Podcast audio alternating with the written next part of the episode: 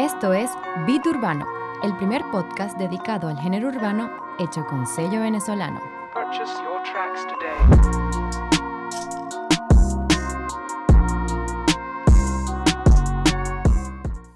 Señores y señoras, sean todos bienvenidos a esto que se llama Beat Urbano, el primer podcast venezolano dedicado al género urbano. Estamos de vuelta, señores, con un nuevo episodio y una nueva entrega de este podcast. Así es, ya casi culminando la temporada, ¿vale? Estamos en el episodio número 9 y, y bueno, hoy vamos a traerles un tema bien, como siempre, bien interesante.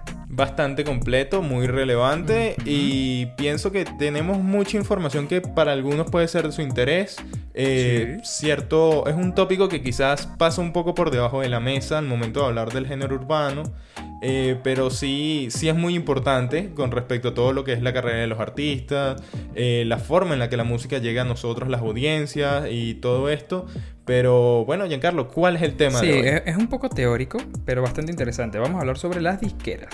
Ok. ¿Qué importancia tienen? Como siempre les digo, si, si las señas son necesarias o no. Bueno, yo creo que es un poco obvio, pero eh, hay distintos puntos de vista cómo verlas, ¿no? Entonces, bueno, de eso estaremos hablando el día de hoy, así que los invitamos a que se queden por aquí, eh, sintonizando el resto del, del episodio, porque les prometo que va a estar interesante. Exacto, pónganse cómodos y disfruten todo lo que viene en Beat Urbano. Así es.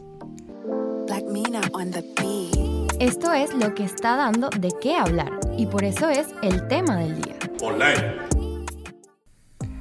Bueno, como le dijimos, eh, vamos a hablar sobre las disqueras, pero primero que todo, como siempre en nuestros capítulos, es momento de definirlo, de como que la parte teórica. Exacto. Como estamos hablando de la disquera, ¿por qué no nos defines un poco qué son, los qué son las disqueras y todas estas cosas, mi querido Bernie? Bueno, eh, según lo que encontramos en el diccionario de la Real Lengua Urbana Española, Ok. Podemos definir las disqueras o sellos discográficos como empresas que se dedican a firmar y desarrollar talentos. Esto implica realizar las grabaciones musicales, así como también de la comercialización y distribución de las piezas musicales, tal cual valga la redundancia. Eh, estos también abarcan otros labores, tales como es el diseño del disco, la elaboración de distintas estrategias de marketing para maximizar la comercialización del mismo y hacer que el artista, lógicamente, suene y pegue mucho más. Exacto. En la antigüedad era muy poco común que todos los artistas necesitaran firmar con un sello discográfico para poder grabar su música y materializar su- sus proyectos, pues. Este, y distribuirlos y, y- y ob- y obviamente obtener las, las regalías o las ganancias de, todo, de toda su música. Eh, no- antes no era tan necesario, ¿no? No. Pero en la actualidad esto ha cambiado mucho en el mundo musical, en especial en el género urbano, ya que muchos artistas empiezan a sonar como independientes, realizando sus propias producciones o contando con el apoyo de una casa productora.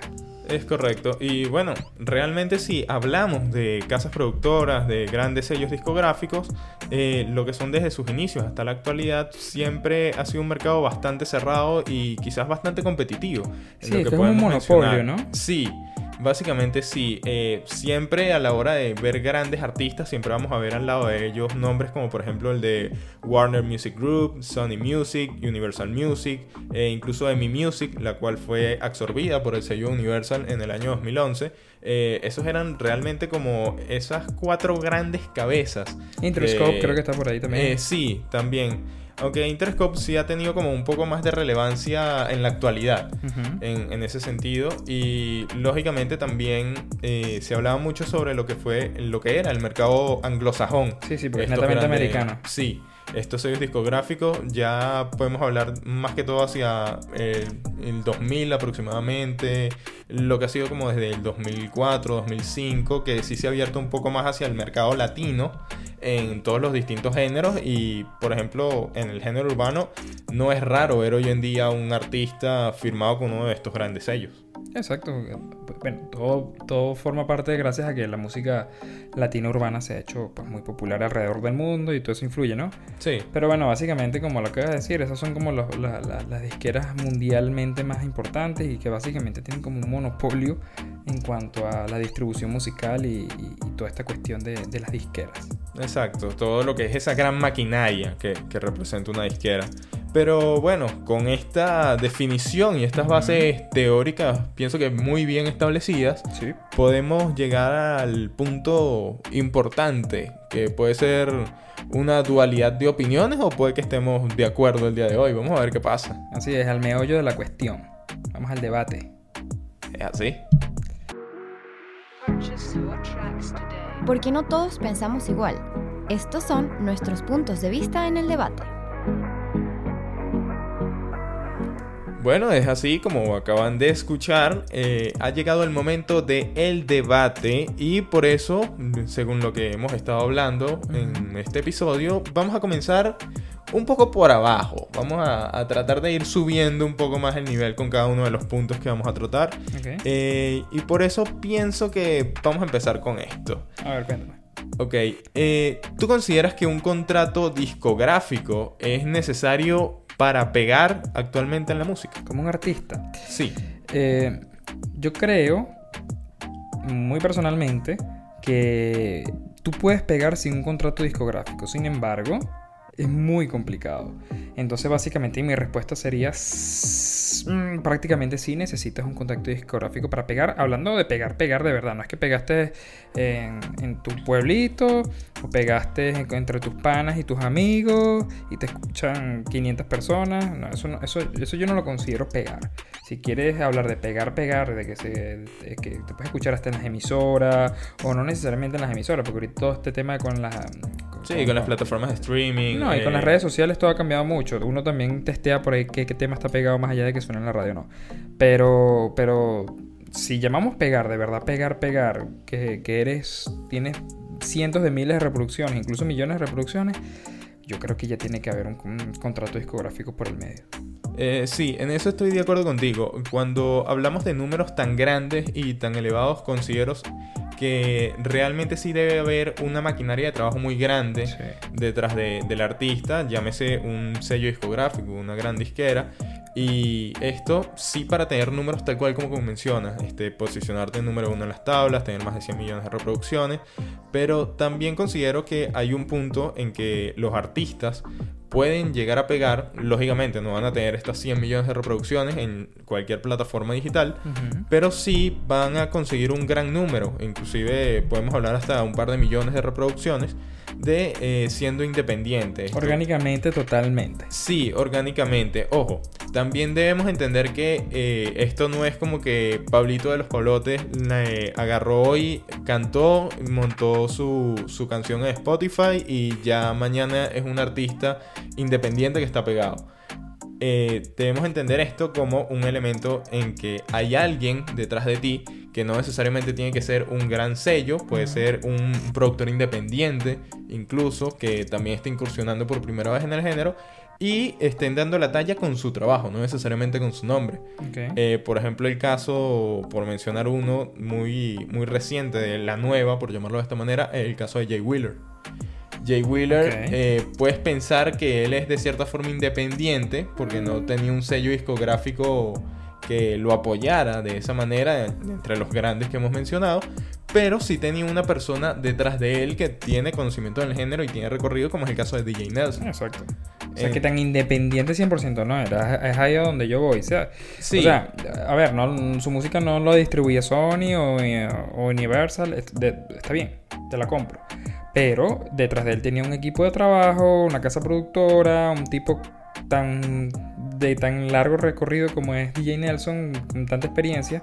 O sea, sí, sí se trabajó y además lo importante, sí se le invirtió a Jay Wheeler para que al final tú y yo lo pudiésemos escuchar acá. No, por supuesto, por supuesto, eso no hay, no hay duda alguna. Eh, pero lo que trato de decir aquí es que pienso que hay como niveles, ¿verdad? Eh. Por ejemplo, no, no están todos los casos dados para que un artista de la nada eh, saque su primer tema y ya está firmado con un sello grande, llámese Sony, llámese Universal, llámese como se llame.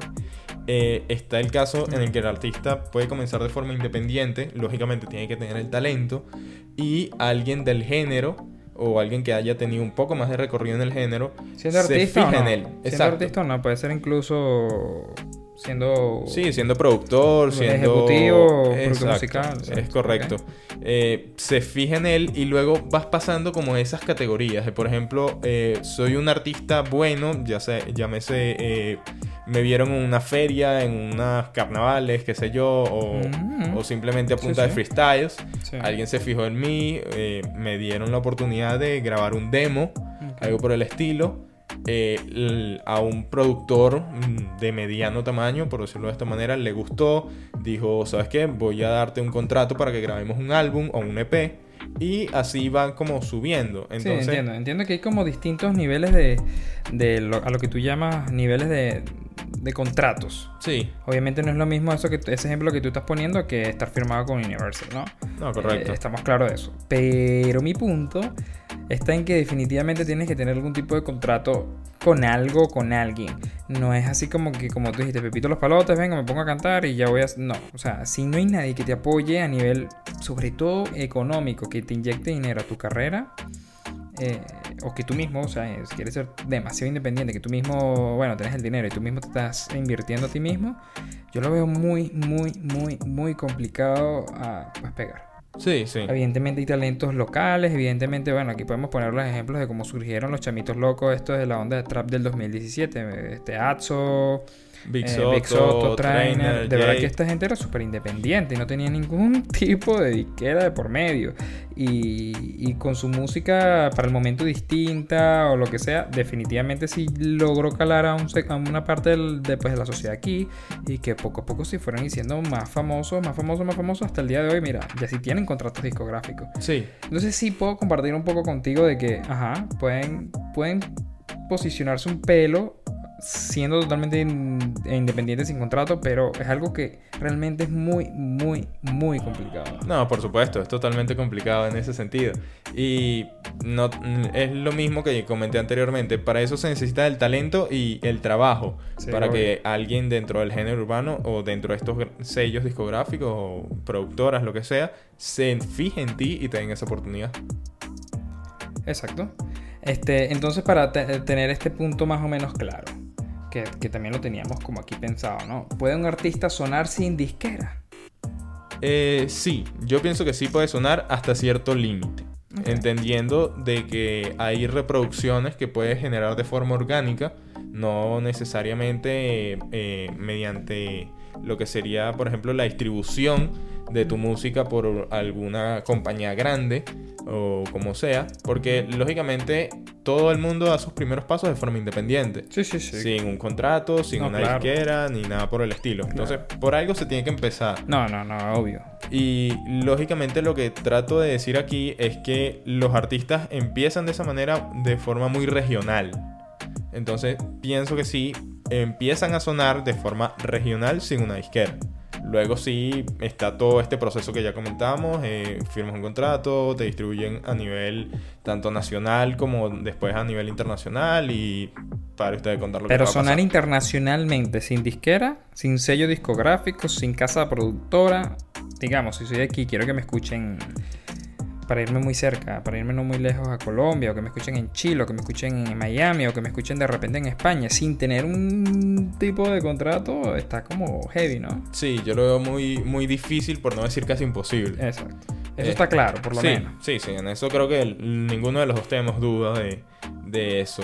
Eh, también como estamos hablando de artistas independientes, creo que también un punto interesante que debemos sacar a cotación es el de los sellos independientes. Ok. Este, ¿piensas tú que estos sellos aportan al género o simplemente son uno que otro eh, una que otra persona que tenga cierto conocimiento del género que tenga un estudio pequeño en su casa o algo por el estilo y empiezan como a abultar un poco más el género tanto como con productores, sellos, Sí, sí. artistas, todo eso. Bueno, y también a eso, a ese ejemplo que estás mencionando, se le pueden agregar a, a los artistas que empiezan a tener un poco de fama y dicen, ah, yo voy a montar mi propio sello.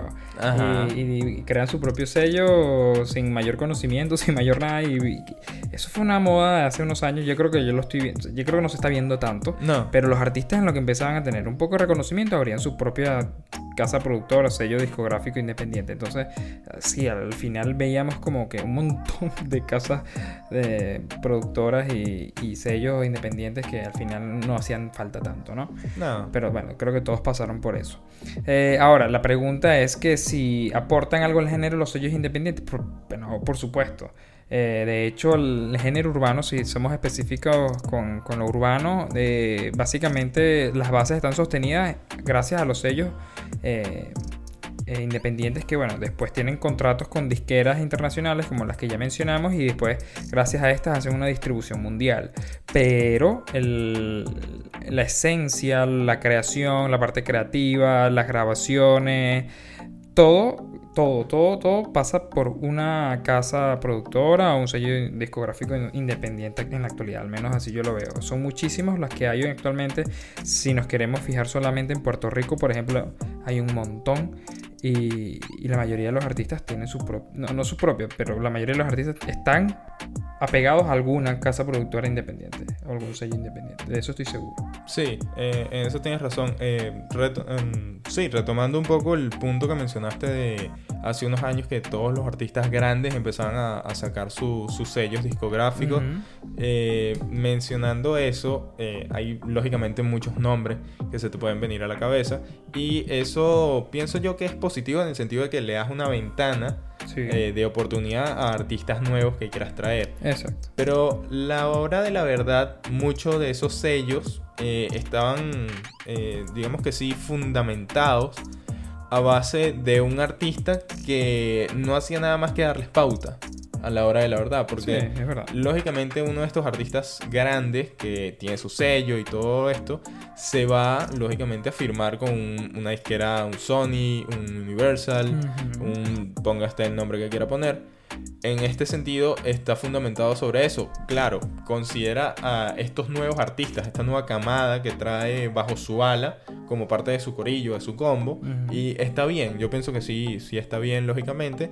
Y sí estoy de acuerdo contigo en el sentido de que ya, ya es algo que no se ha visto.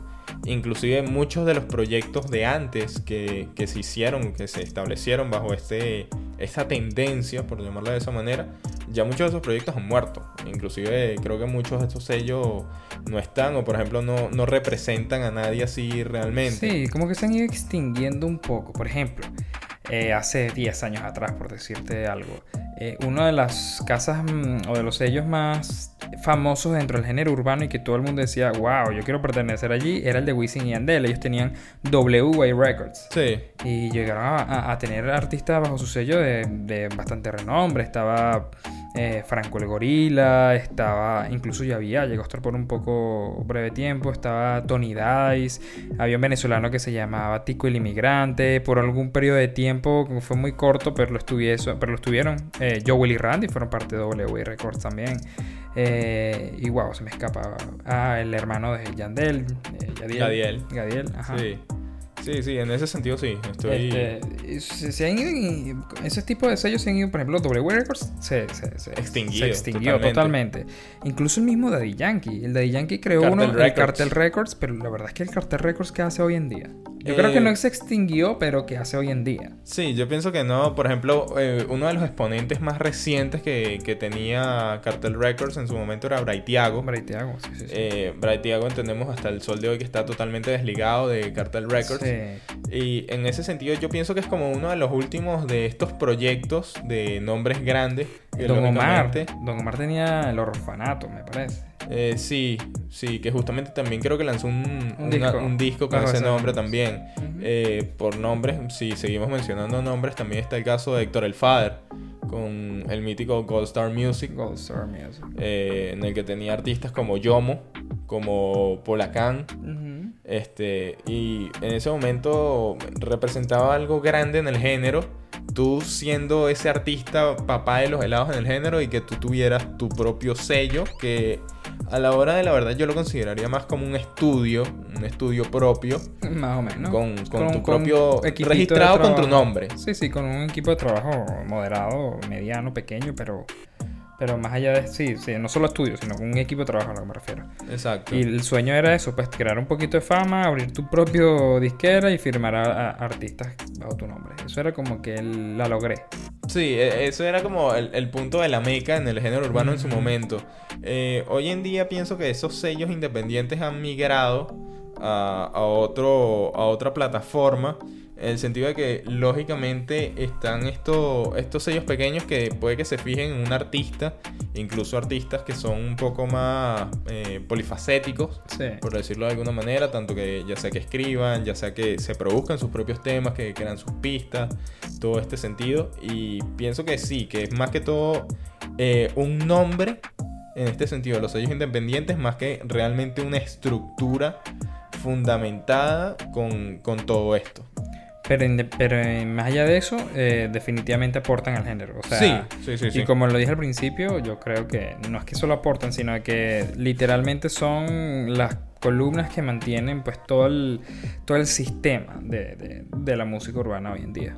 Sí, entendiendo que lógicamente eh, eh, estas fueron las bases del género urbano y, y es lógico que hasta el sol de hoy se mantengan. Es así. Sí, Eh, pero bueno, ya que estamos hablando de, de- de- de todo este tema de los sellos y casas productoras eh, independientes, ¿no? sí. ¿Cuál es la, la- la- la diferencia para que, para que pueda- podamos entender y la gente pueda entender también un poco más? eh, ¿Cuál es la diferencia verdaderamente entre una casa productora y un sello discográfico? ¿O son solamente eh, conceptos así, eh, digamos, de que se dicen por decir y ya? Eh, bueno, si nos vamos a lo, a- desde el punto de vista de concepto, lógicamente son cosas muy, muy distintas. Entendiendo una casa productora como una productora audiovisual. Eh, entendiendo esto que lógicamente abarca la parte musical. Eh, como un- una especie de. Sí, como una especie de estudio de grabación independiente. En el cual yo como artista voy simplemente y uso sus servicios de grabación. Más allá de eso. Si nos vamos específica. Eso es si nos vamos específicamente al concepto. Pero si nos vamos a la La realidad, práctica. exacto, según lo que se ve hoy en día en el género urbano, son dos cosas muy distintas. Eh, yo lo veo desde este punto de vista. Eh, una casa productora, como puede ser quizás uno de estos sellos independientes, los cuales tienen su nombre, su, su, su estructura para grabar, para promocionar, para quizás hasta trabajar a un artista, pero no, no tienen ese, esas ventanas de, de espacio para llegar a mercados eh, mucho más grandes, mercados internacionales, o incluso que no cuentan con las plataformas de, de distribución tal cual de, de la música. En ese sentido pienso yo que las casas productoras pueden ser un poco más regionales. En ese sentido, a diferencia de los grandes sellos discográficos que sí cuentan con toda esta gran maquinaria y todos estos años de experiencia que, que abarcan estar en el género urbano. Sí, sí, pero sí hay diferencias entonces. Porque Sí. y yo, yo creo que también, por ejemplo, yo veo también un sello discográfico como esas grandes disqueras. eh, como, las que, como, las, como las mencionamos hace un rato, ¿no? La, la, la, la trilogía esta de... de- Sí, del. Sony, No, mentira, del mal no, pero sí son un monopolio. Eh, y bueno, las casas productoras abarcan un poco más, más allá de solo una distribución, más allá de repente de, de- de- de distribuir la música, o sea, de- de- de- del marketing, más allá del, de, de la inversión de dinero. Yo creo que una casa productora va más allá hacia la parte creativa, de, de, de repente Incluso está más hasta la imagen de- del propio artista. manejan la imagen. Una casa productora puede manejar la imagen del artista, de repente tiene un estilista, de repente también tienen a escritores que, que, que, que, pues hacen la chamba para los artistas, o sea, que es como que un poco más polivalente, o sea, como que tiene varias, varias, varias zonas que atacar una casa productora más que el sello discográfico. Eso es lo que creo yo. Ok, entonces, si a ver vamos, tú considerarías que un sello discográfico se va netamente a lo musical, llámese grabar un disco, grabar un EP, eh, quizás eh, programar conciertos, todo esto, y la, el sello, la- perdón, la casa productora eh, abarca más lo que es la imagen del artista, estrategias de comercialización, eh, incluso De marketing, de redes sociales. Exacto, Sí. eh, incluso también la parte de lo que es la, la producción de los temas desde el punto de vista de su elaboración de la pista, las letras, todo esto. Exacto, exacto. Básicamente es eso, que, que- que yo lo veo como que el sello discográfico es algo solamente de distribución musical y, más nada. Y una casa productora como que abarca mucho más, más, más- frentes.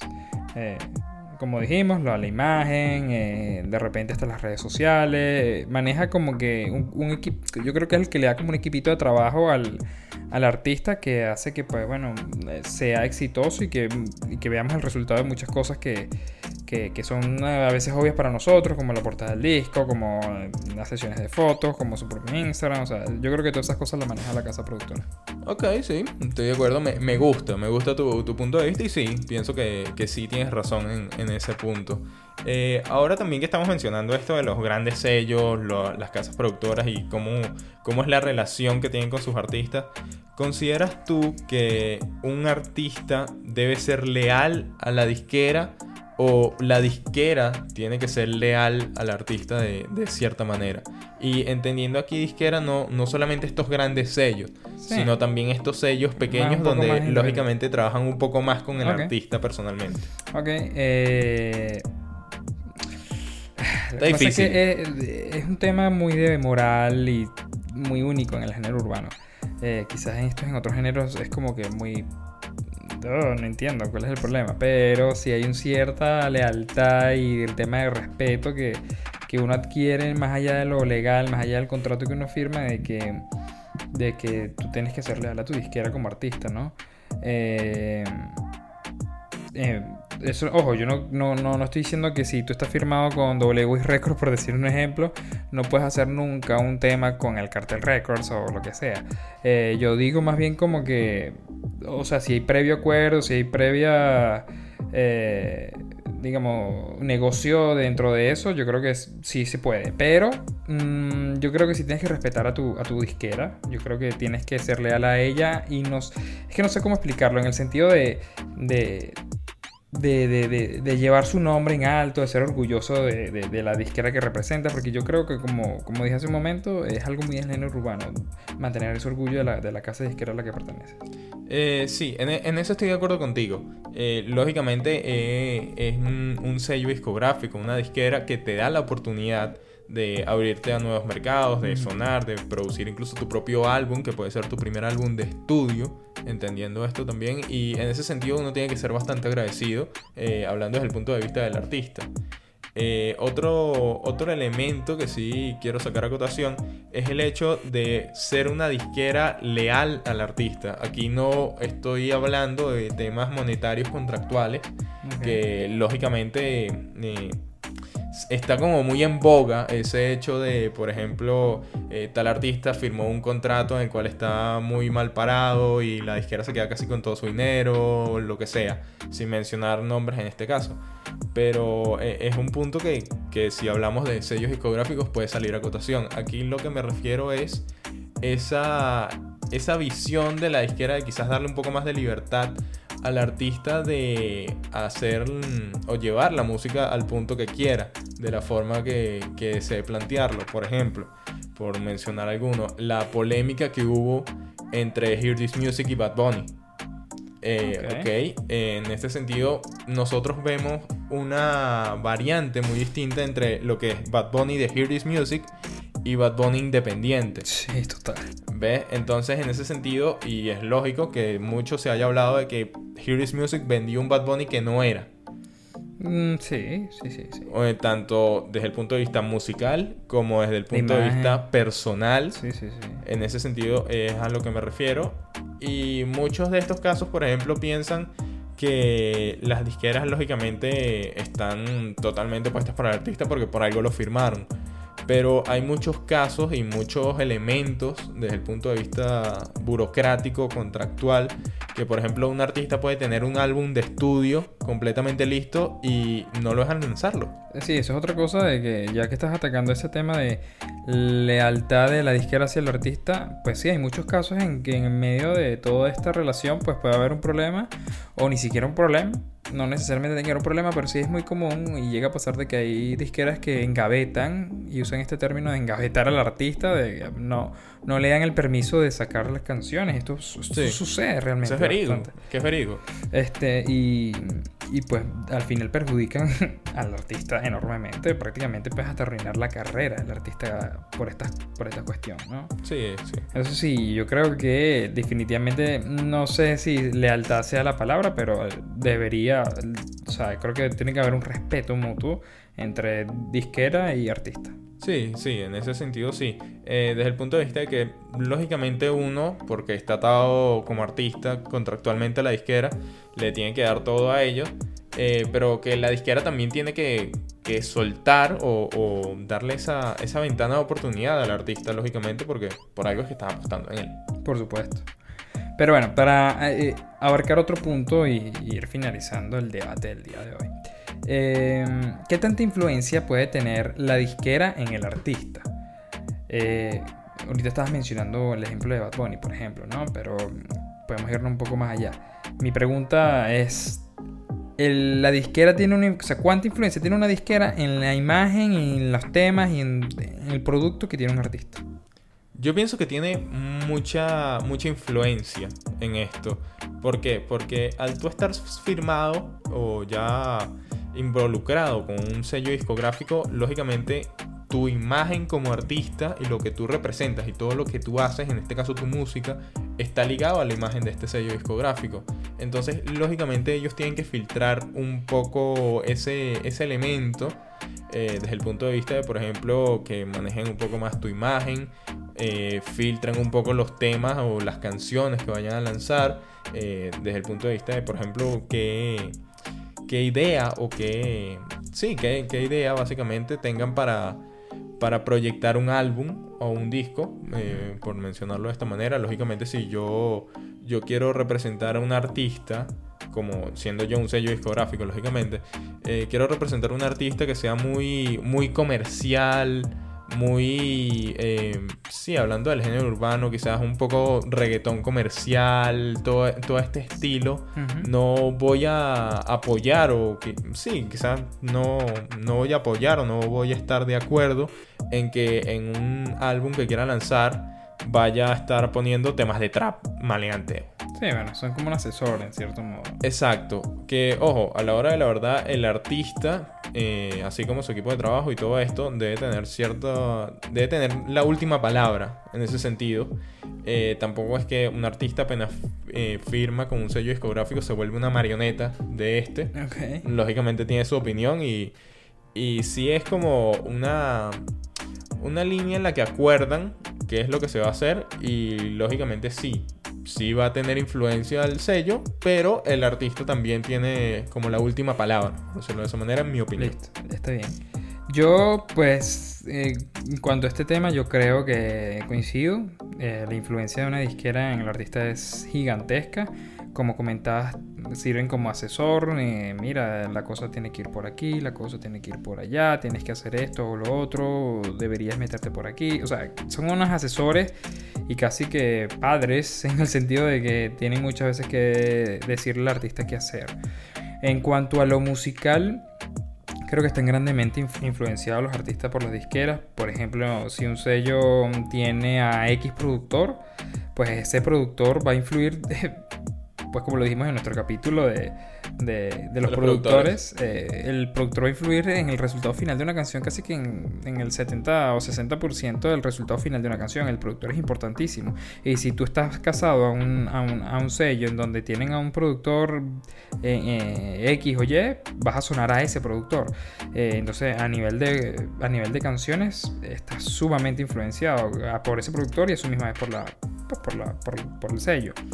Y en cuanto a imagen, bueno, hay disqueras que esto lo trabajan más, otras que los trabajan menos, pero, pero también, también, este, digamos, eh, Hear This Music quizás no, mm, no se me viene otro, otro ejemplo a la cabeza, pero quizás tenía un modo de, de, de- lucir o de querer lucir a los artistas de un modo específico como, y lo trató de hacer Bad Bunny y la verdad es que funcionó porque no hay que negar que Bad Bunny explotó estando en Hear This Music. Pero bueno, quizás eh, eran un poco estrictos en cuanto a esto y a lo mejor Bad Bunny no se destapó y nunca fue en Hear This Music mm, y visualmente lo que o, o da la imagen que él quería realmente dar de cómo él era por dentro. Sí, eh, estoy de acuerdo contigo en ese sentido, ya que estamos mencionando el ejemplo de Here Is Music y de Bad Bunny. eh, pienso yo que esto abarca quizás un poco más a lo que son estos sellos pequeños o sellos independientes, por llamarlo de esta manera. Porque, por ejemplo, yo no veo a un Sony Music eh, luego de haber firmado a un artista, por ejemplo, digamos, el dominio por mencionar a un, un artista con, con la apariencia que tiene el dominio totalmente calle. Sí, sí. ¿Ves? Eh, no veo como que a Sony Music quiera cambiarle el estilo a- al dominio para volverlo mucho más comercial o más balada. En ese sentido no, yo pienso que simplemente no lo firman y ya. En, en ese sentido. Ni tampoco lo ves en el modo de, mira, Sony, este, el dominio, yo soy Sony, eh, perro, ponte otros pantalones. ¿Sabes? Como que no, van, Exacto, no van a esa... no va de la mano.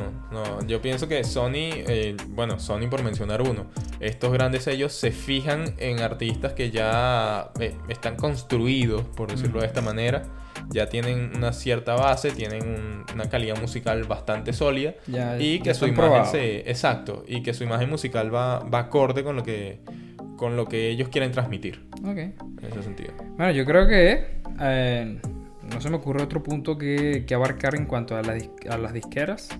Yo creo que discutimos los temas más importantes que, que, que- este tema, Sí, lo que, lo que nos da para, Hablar de este para tema. debatir al respecto. este, si tienen algún comentario o alguna opinión distinta o quizás compartir algo, pues acuérdense que lo pueden hacer también vía nuestra eh, cuenta de Instagram, arroba bitpisurbano.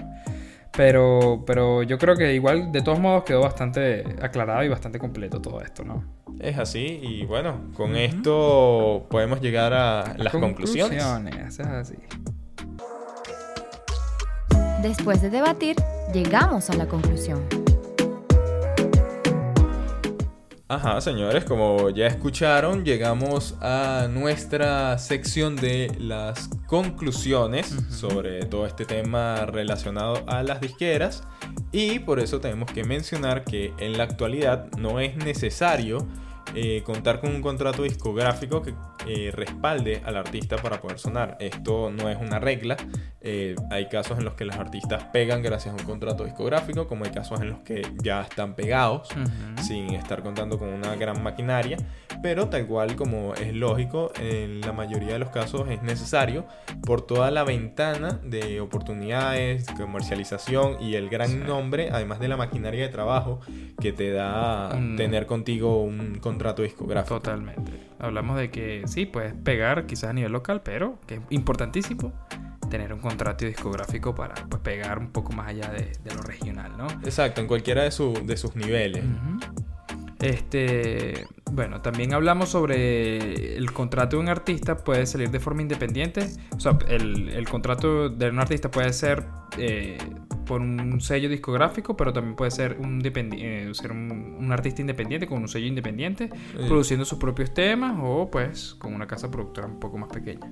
Exacto, este, y claro, eh, de- eh, sí, darle lo que es la parte de la comercialización de, de su música a, a un sello más grande y ellos simplemente encontrarse bajo un nombre de un sello independiente que puede ser incluso su, su propio sello en este caso. Exactamente. Eh, también eh, mencionando lo que son los sellos independientes, eh, entendemos que estos aportan al género urbano, entendiendo que estos son los inicios del género, ya que artistas pequeños o incluso hasta poco reconocidos, estos nuevos talentos, tienen una ventana de oportunidad para entrar al mercado musical sin necesidad de esperar a contar con un gran sello discográfico, eh, bueno, esperando a que uno de estos grandes sellos discográficos se fije en ello Ujú. para darles esa oportunidad en la música, sino ya a través de la pequeña fama, por mencionarlo de esta manera, que hayan cosechado Eso. con su éxito musical, tratar de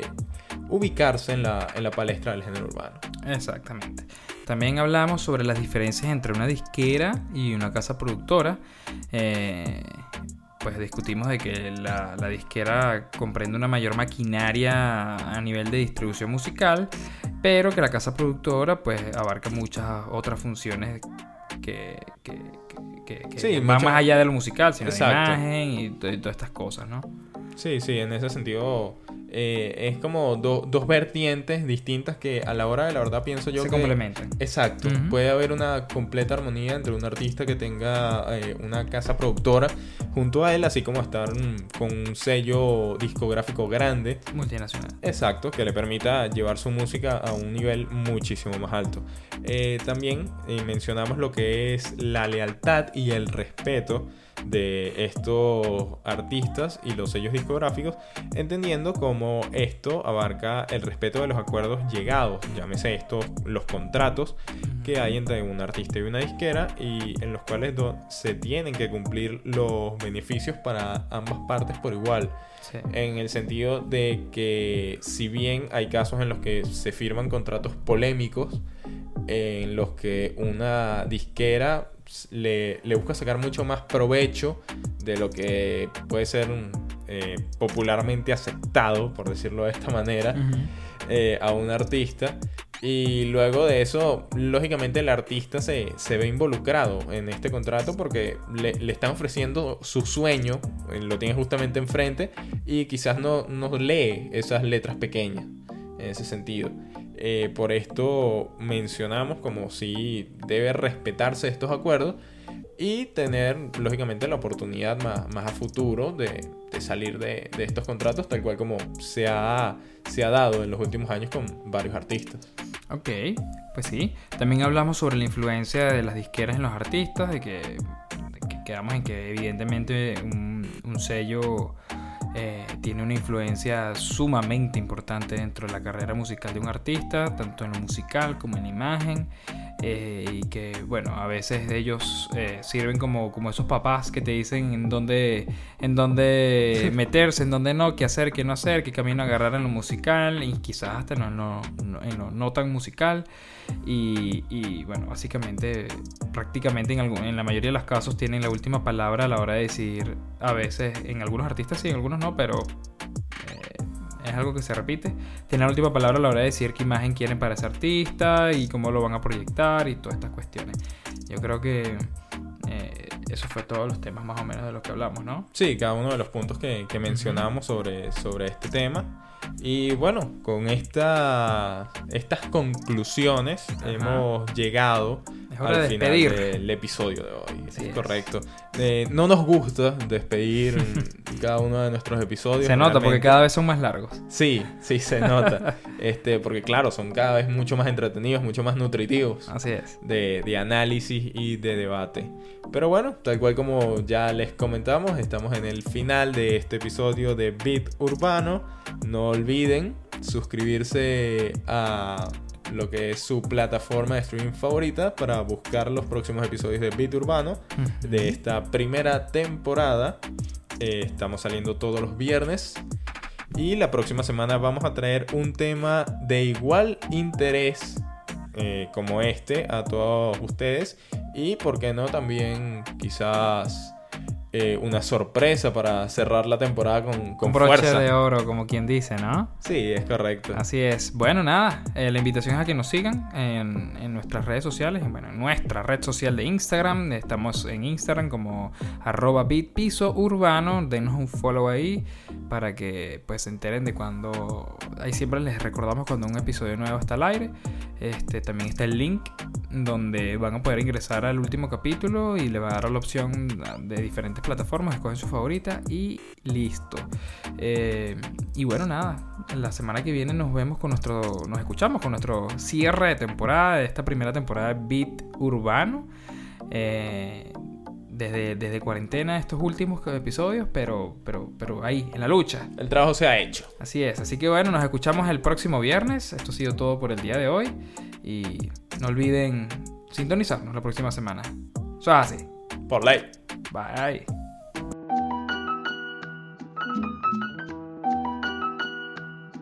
Esto fue Beat Urbano, el primer podcast dedicado al género urbano hecho con sello venezolano.